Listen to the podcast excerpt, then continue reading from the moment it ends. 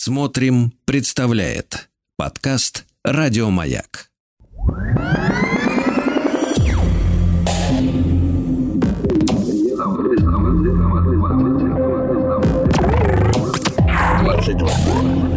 Объект. Объект двадцать два.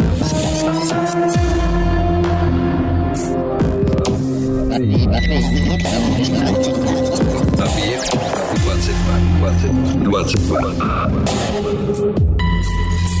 Объект 22. На маяке.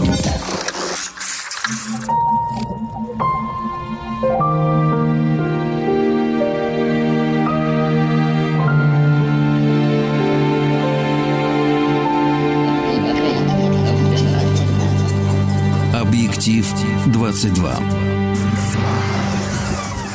Объектив 22 – это исключительно субъективный взгляд на кинематограф с опорой на исторические события. Я Евгений Стаховский. Доброго вечера, если хотите, если получается. Сегодня я принес вам, конечно, очередной список из э, фильмов, которые э, будем смотреть на этой неделе. Во всяком случае, можно для себя что-нибудь открыть, что-то, может быть, пересмотреть.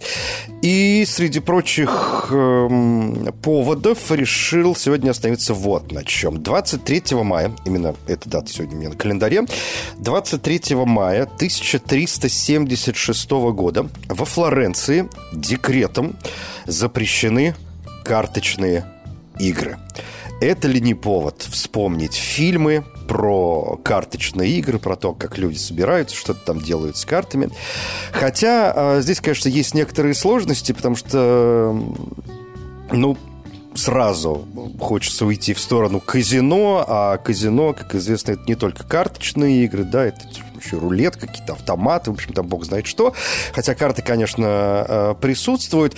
Во-вторых, когда речь заходит о карточных играх, почему-то, ну, у меня, во всяком случае, возникает такое ощущение, что речь идет, э, может быть, в первую очередь о шулерах, опять же, да, то есть о людях, которые с помощью каких-то там манипуляций совершают какие-нибудь э, не вполне законные, может быть, не вполне хорошие, не вполне честные вещи, да, но понимаете, о чем идет речь. В общем, попробуем сегодня с этим разобраться. Есть у меня списочек, пойдем, ну, вот подряд, как вот я что вспоминал, где-то себе тут помечал, так и отправимся в путь. Хотя начать я бы, конечно, хотел с отечественного кинематографа, и я вот сегодня, мне кажется, уже несколько раз произнес словосочетание «в первую очередь». Так вот, опять же, в первую очередь, если мы говорим о карточных играх, невозможно не вспомнить нашу пиковую даму прекрасное произведение Александра Сергеевича Пушкина, которое, безусловно, несколько раз было экранизировано. Есть э, экранизации не только отечественные, есть и зарубежные, но есть ряд э, русских, российских, советских, до советских даже экранизаций, потому что первый фильм, который появился по мотивам «Пиковой дамы». Это картина 1910 года. Фильм э, Петра Чардынина, который основан не только на произведении, не только на повести Пушкина, но и на опере Петра Ильича Чайковского «Прекрасной пиковой даме». И фильм 1910 года, он очень недлинный. Это 15-минутная буквально работа. Если вдруг вы ее не видели, ну уж обратите на нее внимание, можно потратить 15 минут своего времени для того, чтобы обратиться к э, истории кинематографа. В общем, мы здесь этим тоже как местами занимаемся. Так вот, этот фильм, который был сделан на студии Александра Ханжонкова, русского предпринимателя и организатора кинопроизводства. У него была кинокомпания, которая называлась «Торговый дом Ханжонкова», и, конечно, там снималось много фильмов. И Петр э, Чардынин, один из э, главных, наверное, российских кинорежиссеров эпохи немого кино. Он довольно много поставил, он еще и снимался, разумеется. И вот 1910 год, «Пиковая дама», где все, естественно, как нам э, известно. Ну, сюжет э, понятен. Герман, Лиза, графиня, три карты, три карты, три карты, и в конце концов, конечно, ваша дама бита. Но это вспоминаю уже Чайковского. Фильм за 15 минут, в общем, как-то успевает пересказать всю эту историю о том, как э, Герман, молодой офицер, помним, что Герман это фамилия, да, а не имя, как вот он э, любит наблюдать за карточной игрой, но сам никогда не принимает в ней участие. Он очень боится, видимо, помимо всего прочего, проиграть. И э, Томский, один из э, ну, друзей, приятелей, который, в общем, периодически играет, он рассказывает историю о своей бабушке, о старухе, о графине, которая вот где-то там в Париже от Сен-Жермена узнала тайну трех карт и с помощью этого секрета смогла отыграться, но никогда никому, в общем, своего секрета не рассказывала. Естественно, Герман как-то сильно заинтересован в этом секрете. Ну и дальше, собственно, все понятно.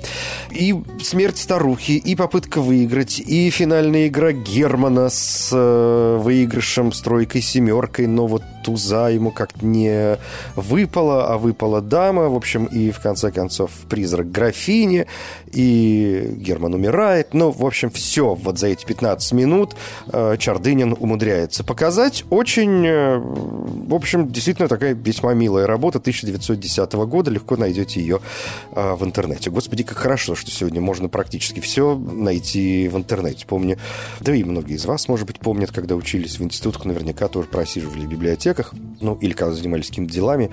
Я там, когда в свое время в институте изучал в том числе историю кино, приходилось же сидеть, господи, как мы находили эти фильмы для того, чтобы смотреть. Это страшно вспомнить. Какие-то фонды, какие-то библиотеки, какие-то подпольные лавки, в которых можно было там с кассеты кассет на кассету еще что-то как-то переписать для того, чтобы посмотреть, а еще пойди найди все это дело. Не все же, не все же было те далекие времена. Ну, ладно, пойдемте, это так, лирическое отступление, пойдемте дальше. Э, еще одна экранизация, тоже отечественная, это фильм 1916 года, и мне кажется, он э, более известен, ну, потому что это одна из вех, даже не отечественного, а мирового кинематографа. Это фильм, который поставил Яков Протазанов, великий наш э, кинорежиссер, человек такой исток, во всяком случае, один из истоков российского кинематографа, который сделал достаточное количество фильмов, которые мы сегодня можем посмотреть. Ну и вот в том числе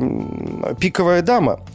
Это уже не 15 минут, это уже вполне себе, надо сказать, кино. Оно длится больше часа, почти полтора, 84 э, минуты. Сюжет, в общем, тоже совершенно тот же самый. Этот фильм замечателен э, тем, что помимо уже развернутой истории, во-первых, он предлагает нам э, прекрасную игру Ивана Мазжухина, э, отличного нашего великого актера. Во втор... Он играет Германа, собственно говоря, да. Вера Орлова, которая играет Лизу, русская, советская актриса театра и кино, в общем, тоже заслуживает внимания. Кроме того, здесь блестящая операторская работа, новаторская операторская работа Евгения Славинского, человека, который был одним из основоположников российской операторской школы. Он я, честно говоря, не очень сейчас хочу там ударяться в какие-то технические моменты, но здесь он э, действительно практически изобретает несколько приемов, которые для нас сегодня являются совершенно обычными, и мы, в общем, там не обращаем э, на них никакого внимания. Но, например, он одним из первых э, использовал просто движущуюся камеру. Не стационарную, которая просто стоит, да, и смотрит в мир, а которая движется вместе с каким-то движением. Ну, вот то, что сейчас, например, показывают нам в кино, да, когда камера движется, знаете, устанавливает какие-то рельсы, которые э, передвигают э, другие там специальные люди, оператор сидит на этой тележке, в общем, с камерой. Так вот, тогда, понятно, никаких тележек, естественно, не было, а он вот умудряется показать это движение камеры. И, конечно, у него было несколько других моментов, которые публика, да и критика так сказать, в то время не оценила, потому что сказали, ну что это такое? Ну куда? Ну зачем нам все это? Это все отвлекает. Это на все совершенно не нужно. Короче, «Пиковая дама» 16 года – это, конечно, поворот уже к совершенно большому искусству. И совершенно обязательная, конечно, вещь для просмотра людям, которые интересуются именно историей не только отечественного, но и мирового кинематографа. Было после этого еще ряд, э, был ряд экранизаций «Пиковой дамы». Не могу сказать, что все удачные, есть и откровенно неудачные. Но вот я бы, может быть, вспомнил фильм 82 -го года Игоря Масленникова это ну, довольно интересная, в общем, довольно простая, но интересная работа в стиле Масленникова, которого мы, наверное, в первую очередь помним по ряду картин о Шерлоке Холмсе и докторе Ватсоне, нашим знаменитым фильмом. Вот, короче, если вы помните, да, как снят Шерлок Холмс и доктор Ватсон, как потом э, была э, снята «Зимняя вишня», тоже вполне себе знаменитая история, то вам не составит труда представить, как сделана «Пиковая дама» 82 года – Здесь, э, конечно, хорошие актеры.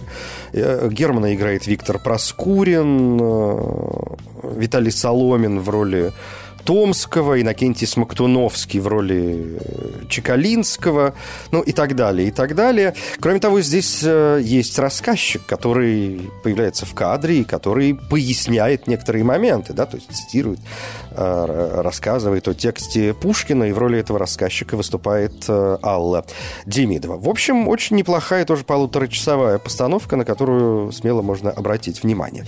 Еще один момент, связанный с «Пиковой дамой», это это фильм, который называется уже не «Пиковая дама», а «Дама Пик».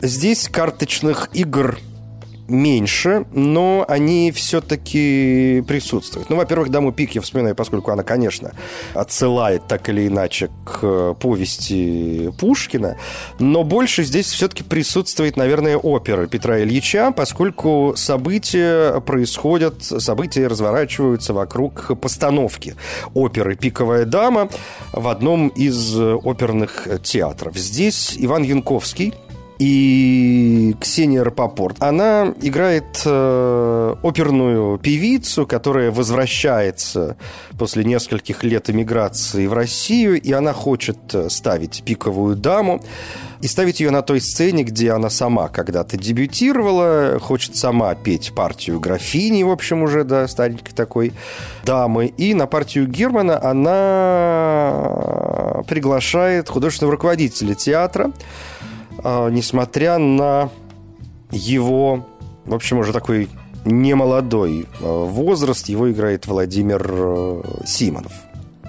Среди прочих персонажей есть молодой человек по имени Андрей. А, его как раз играет Иван Янковский, играет очень хорошо. Он а, получил премию «Золотой орел» за лучшую мужскую роль в кино. Он не получает ни одной роли в этой э, постановке, но сам он полагает, что сможет спеть э, партию, да, роль Германа лучше всех остальных.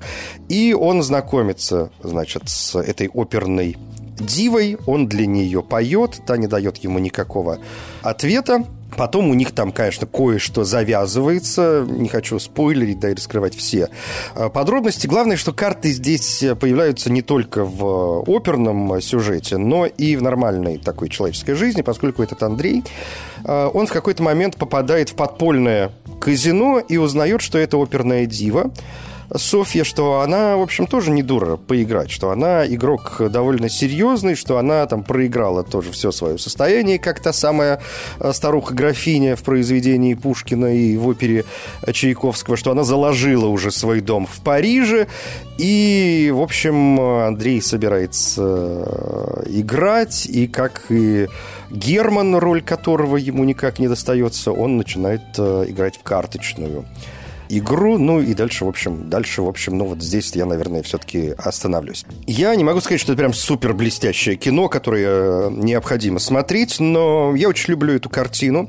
Ставил фильм Павел Лунгин, человек, который заслуживает внимания. Кроме того, этот фильм э, оценили и премии, помимо, скажем, «Золотого орла», фильм получал номинации и на кинематографическую премию Ника, в том числе за лучший игровой фильм. А Ксения Рапопорт э, была номинирована номинирована и на «Золотого орла», и на «Нику», но тогда ничего не получила В общем, прекрасные актеры, прекрасная режиссура, прекрасная музыка Петра Ильича Чайковского. Очень хороший, мне кажется, сценарий, фильм, который абсолютно точно заслуживает э, внимания. «Дама Пик», Павел Лунгин, 2000, это у нас э, 16 или 17 16 год, потому что премии уже были 17 года. И э, здесь, кстати, наверное, давайте закончим с отечественным кинематографом, потому что, по большому счету, говорить о карточных играх в отечественном кино уже дальше не особо приходится.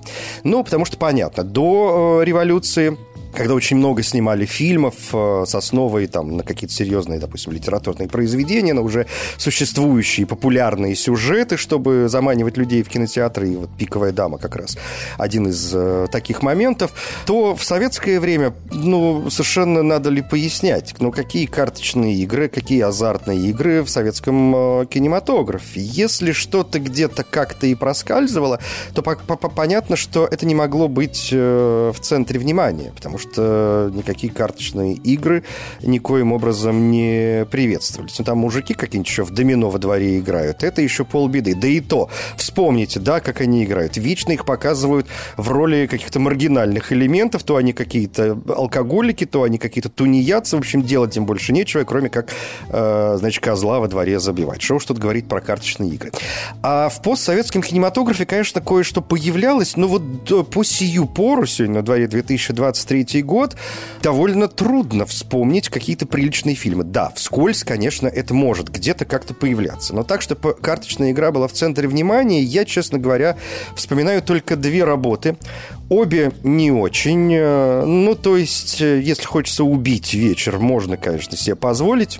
Знаете, я называю такие фильмы э, фильмы на отходосиках, когда, ну, после каких-нибудь праздников хочется ничего не делать, валяться на диване, ни о чем не думать, ну, просто вот как-то отпустить сознание и расслабляться. И вот там что-то где-то мелькает, в общем, наверное, даже интересное мелькает, и вот в этом случае это можно посмотреть.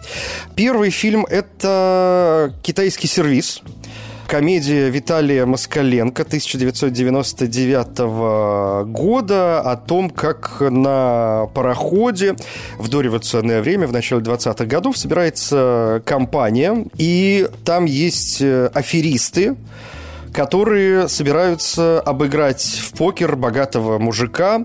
Его играет э, Владимир Меньшов. Он такой купец, один из самых богатых людей в России. Но кто именно собирается его обыграть, неизвестно. И э, этим занимается сыщик в исполнении Сергея Никоненко, который вот все как-то хочет э, хочет э, понять, кто же здесь главный аферист. Ну, вполне себе неплохо. Помимо Владимира Меньшова Великого, здесь еще и Олег Янковский. Почему я перешел к этому фильму? Да, вот Ивана Янковского «Даме пик» коллегу Янковскому. Здесь же Богдан Ступка всегда совершенно гениальный. Ну, в общем, наверное, можно. Второй фильм тоже не блещет, хотя поставлен он Павлом Чухраем, которого принято считать э, таким серьезным большим режиссером, хотя и я к нему, честно говоря, я также отношусь, хотя если мы вот как-то будем вспоминать его постановки, то первым делом мы, конечно, вспомним «Вора», и на этом, честно говоря, мысль заканчивается, потому что все прочие постановки Чухрая вызывают очень большие вопросы. Ну да, у него есть клетка для канареек ранее 83 -го года, она весьма, как бы, очень даже. А потом, ну что, ну классик, ну я вас умоляю, водитель для веры, ну опять же здесь все держится на ступке. Холодная танго, ну вот, кстати, наверное, холодная танго, его последняя работа 2017 года неплохо. А русская игра 2007, ну, такой тоже проходной фильмец по мотивам пьесы, недописанной пьесы Гоголя «Игроки». Здесь тоже шулеры, э, итальянский аферист приезжает в Россию, хочет вот здесь здесь э, разбогатеть, но он встречает русских шулеров. Тут, собственно говоря, и начинается. Ну, в общем, тоже провести вечерок вполне себе.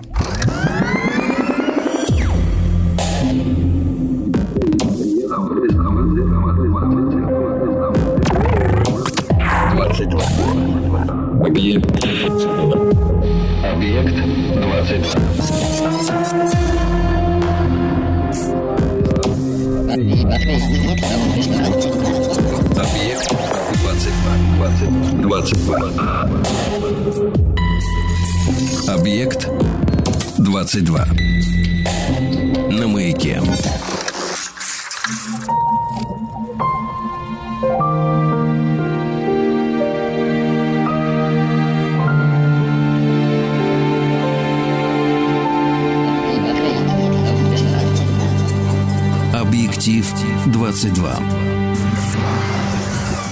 Субъективный взгляд на кинематограф с опорой на исторические события. Сегодня вспоминаем кино про карточные игры, а все потому, что 23 мая 1376 года во Флоренции декретом были запрещены карточные игры. Но вот посвятив, в общем, полчаса сегодня отечественному кинематографу, давайте вспомним все-таки что-нибудь э, зарубежное, прям по списку и пойдем. Не в хронологическом порядке, а вот как я себе отмечал, так и поехали. Игра в карты по-научному. Очень хорошее кино, весьма занимательная работа Луиджи Каминчини 1972 года, итальянская разумеется, кинокомедия.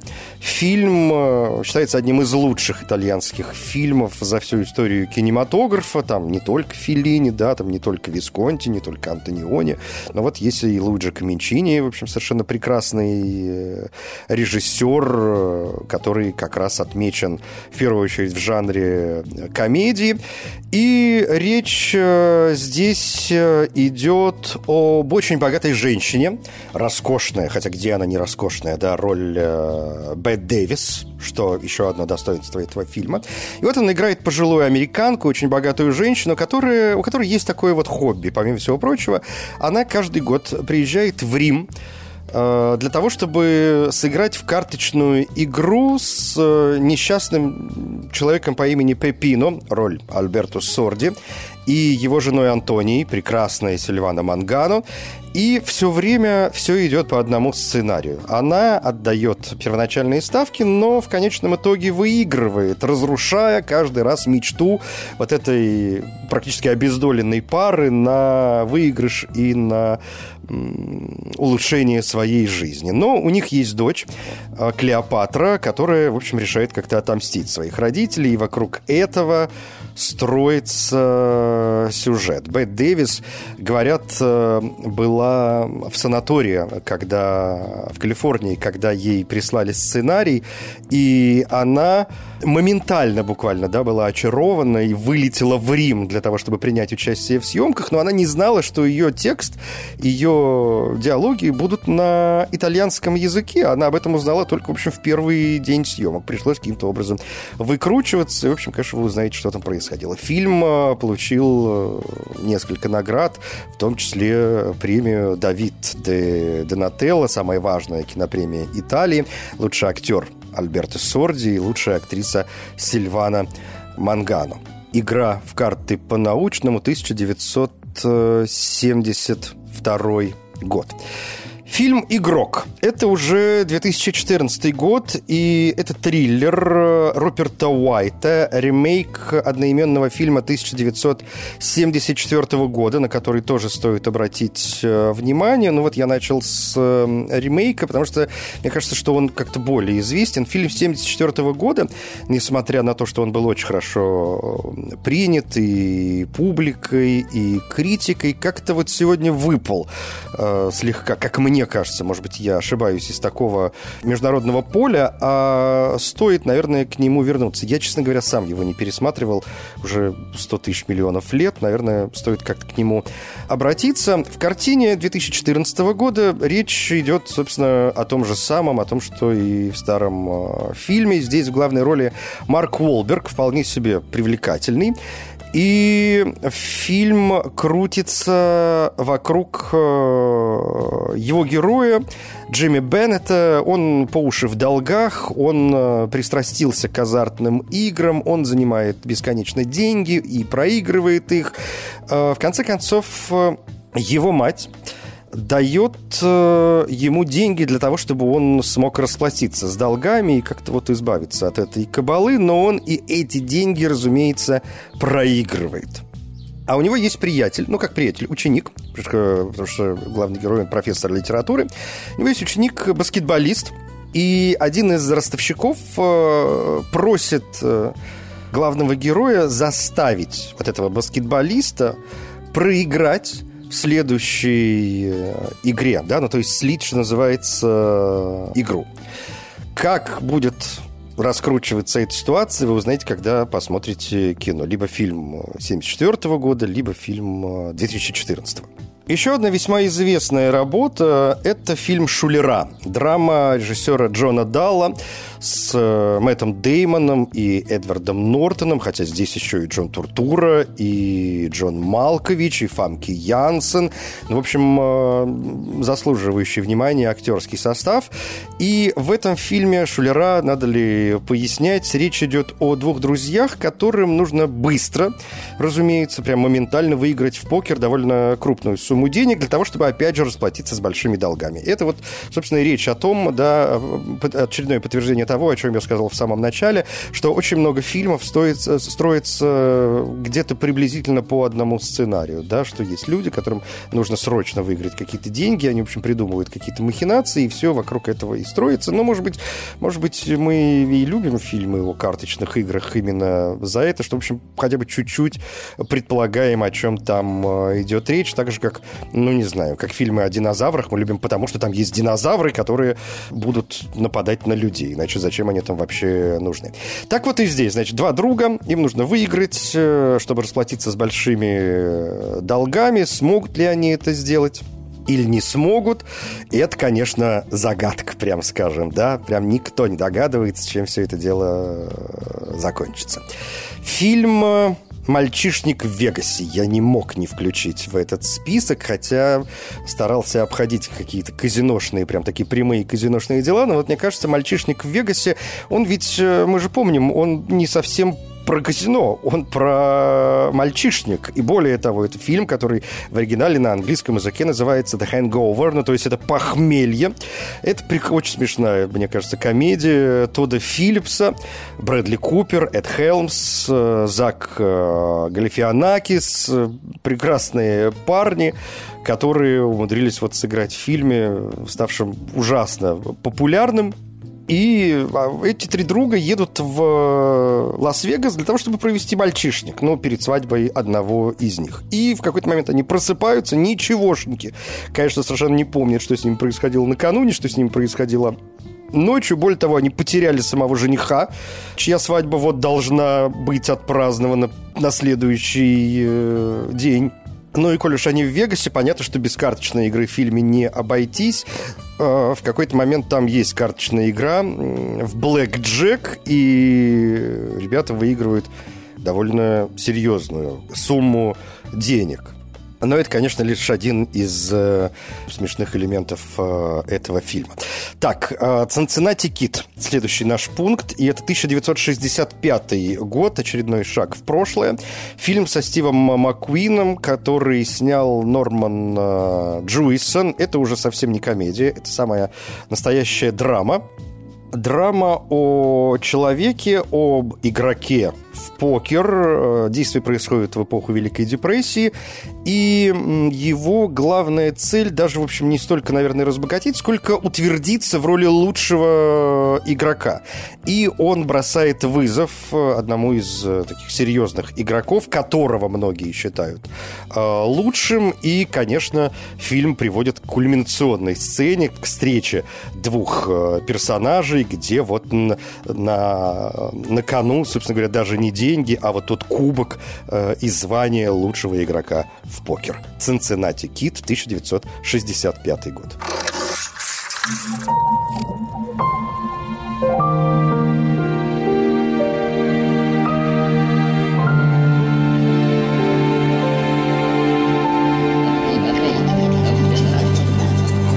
Объектив 22 под занавес, как всегда, галопом еще несколько фильмов, в которых присутствуют азартные игры, которые, может быть, э, причем карточные игры, да, и которые, может быть, как раз строятся вокруг карточных игр. Во-первых, э, фильм «Большой куш для маленькой леди», 1966 год, такой еще один поворот сегодня в не очень далекое, но все-таки прошлое. Это в некотором роде вестерн, который был э, снят Филдером Куком. Речь идет о пятерке довольно богатых людей, которые собираются ежегодно в условленном месте для того, чтобы сыграть в покер с высокими ставками. И, конечно, они не хотят, чтобы что-то им помешало. Они забрасывают все свои дела, прибывают э, к назначенному месту, и там же появляется, как это часто бывает, случайный человек. Его играет Генри Фонда.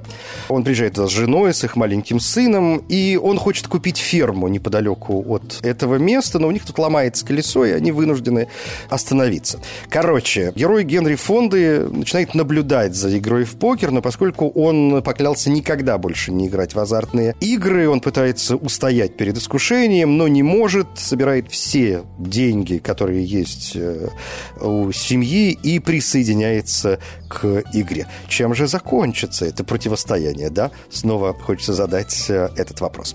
«Афера» — фильм 1973 года, одна из великих э, картин в сегодняшнем списке. Еще один пункт с пометкой «Обязательно».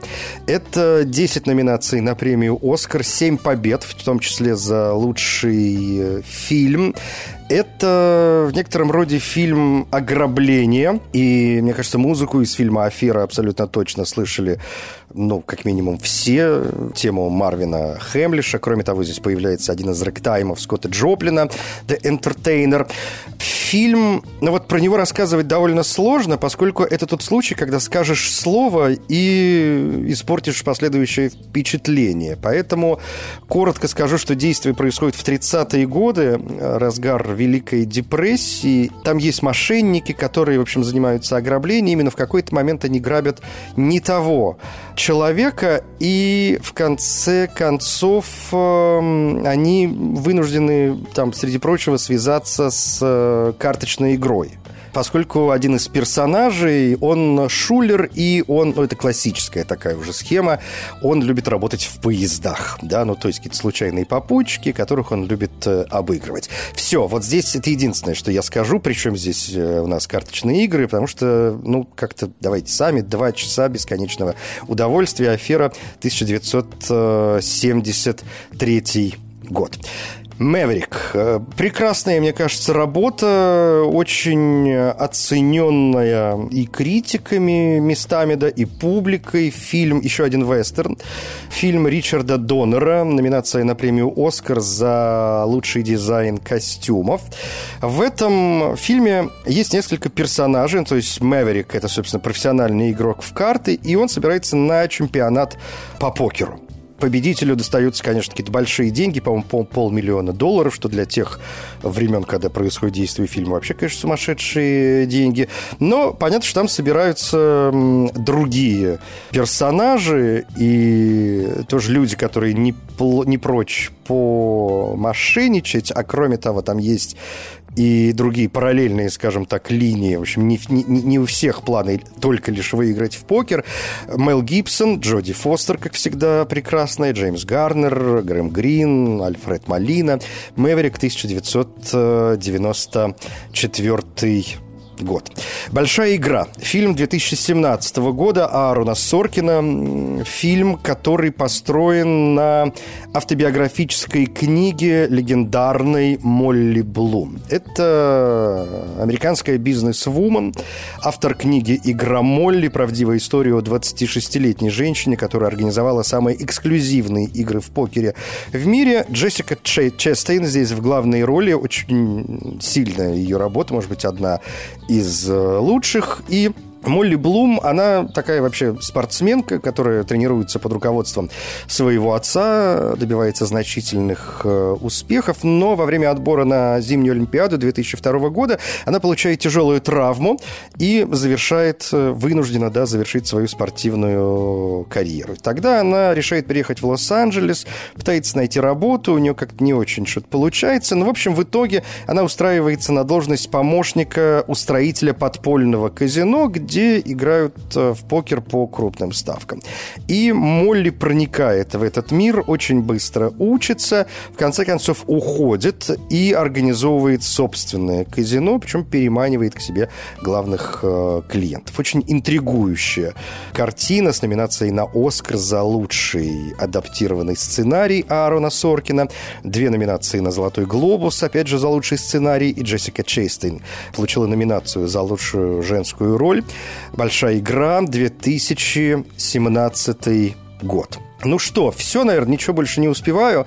Хотя очень хочется вспомнить фильм «Цвет денег» Мартина Скорсезе. Очень хочется, конечно, а то потом напишите, как это периодически тут у меня бывает. А где вот это? Ну вот вам карты, деньги, два ствола Гая Ричи, конечно. Куда же без них? Фильм «21» Роберта Лукетича, недавняя относительно картина 2003 года с Кевином Спейси Джимом Стюарджесом. «Казино Рояль», если вспоминать Джеймса Бонда по первому роману Яна Флеминга «Казино Рояль». Ну и поставим точку на фильме «Холодный расчет» Пола Шредера. Одним из продюсеров здесь как раз тоже выступает Мартин Скорсезе. 2021 год. Критики, среди прочего, отмечали, что «Холодный расчет» — это таксист нашего времени. Это «Объект-22». Евгений Стаховский. Спасибо.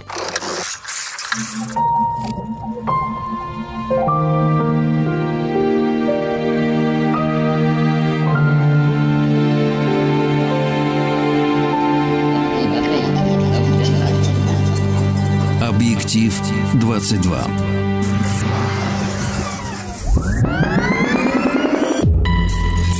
Объект 22. На маяке. Еще больше подкастов маяка. Насмотрим.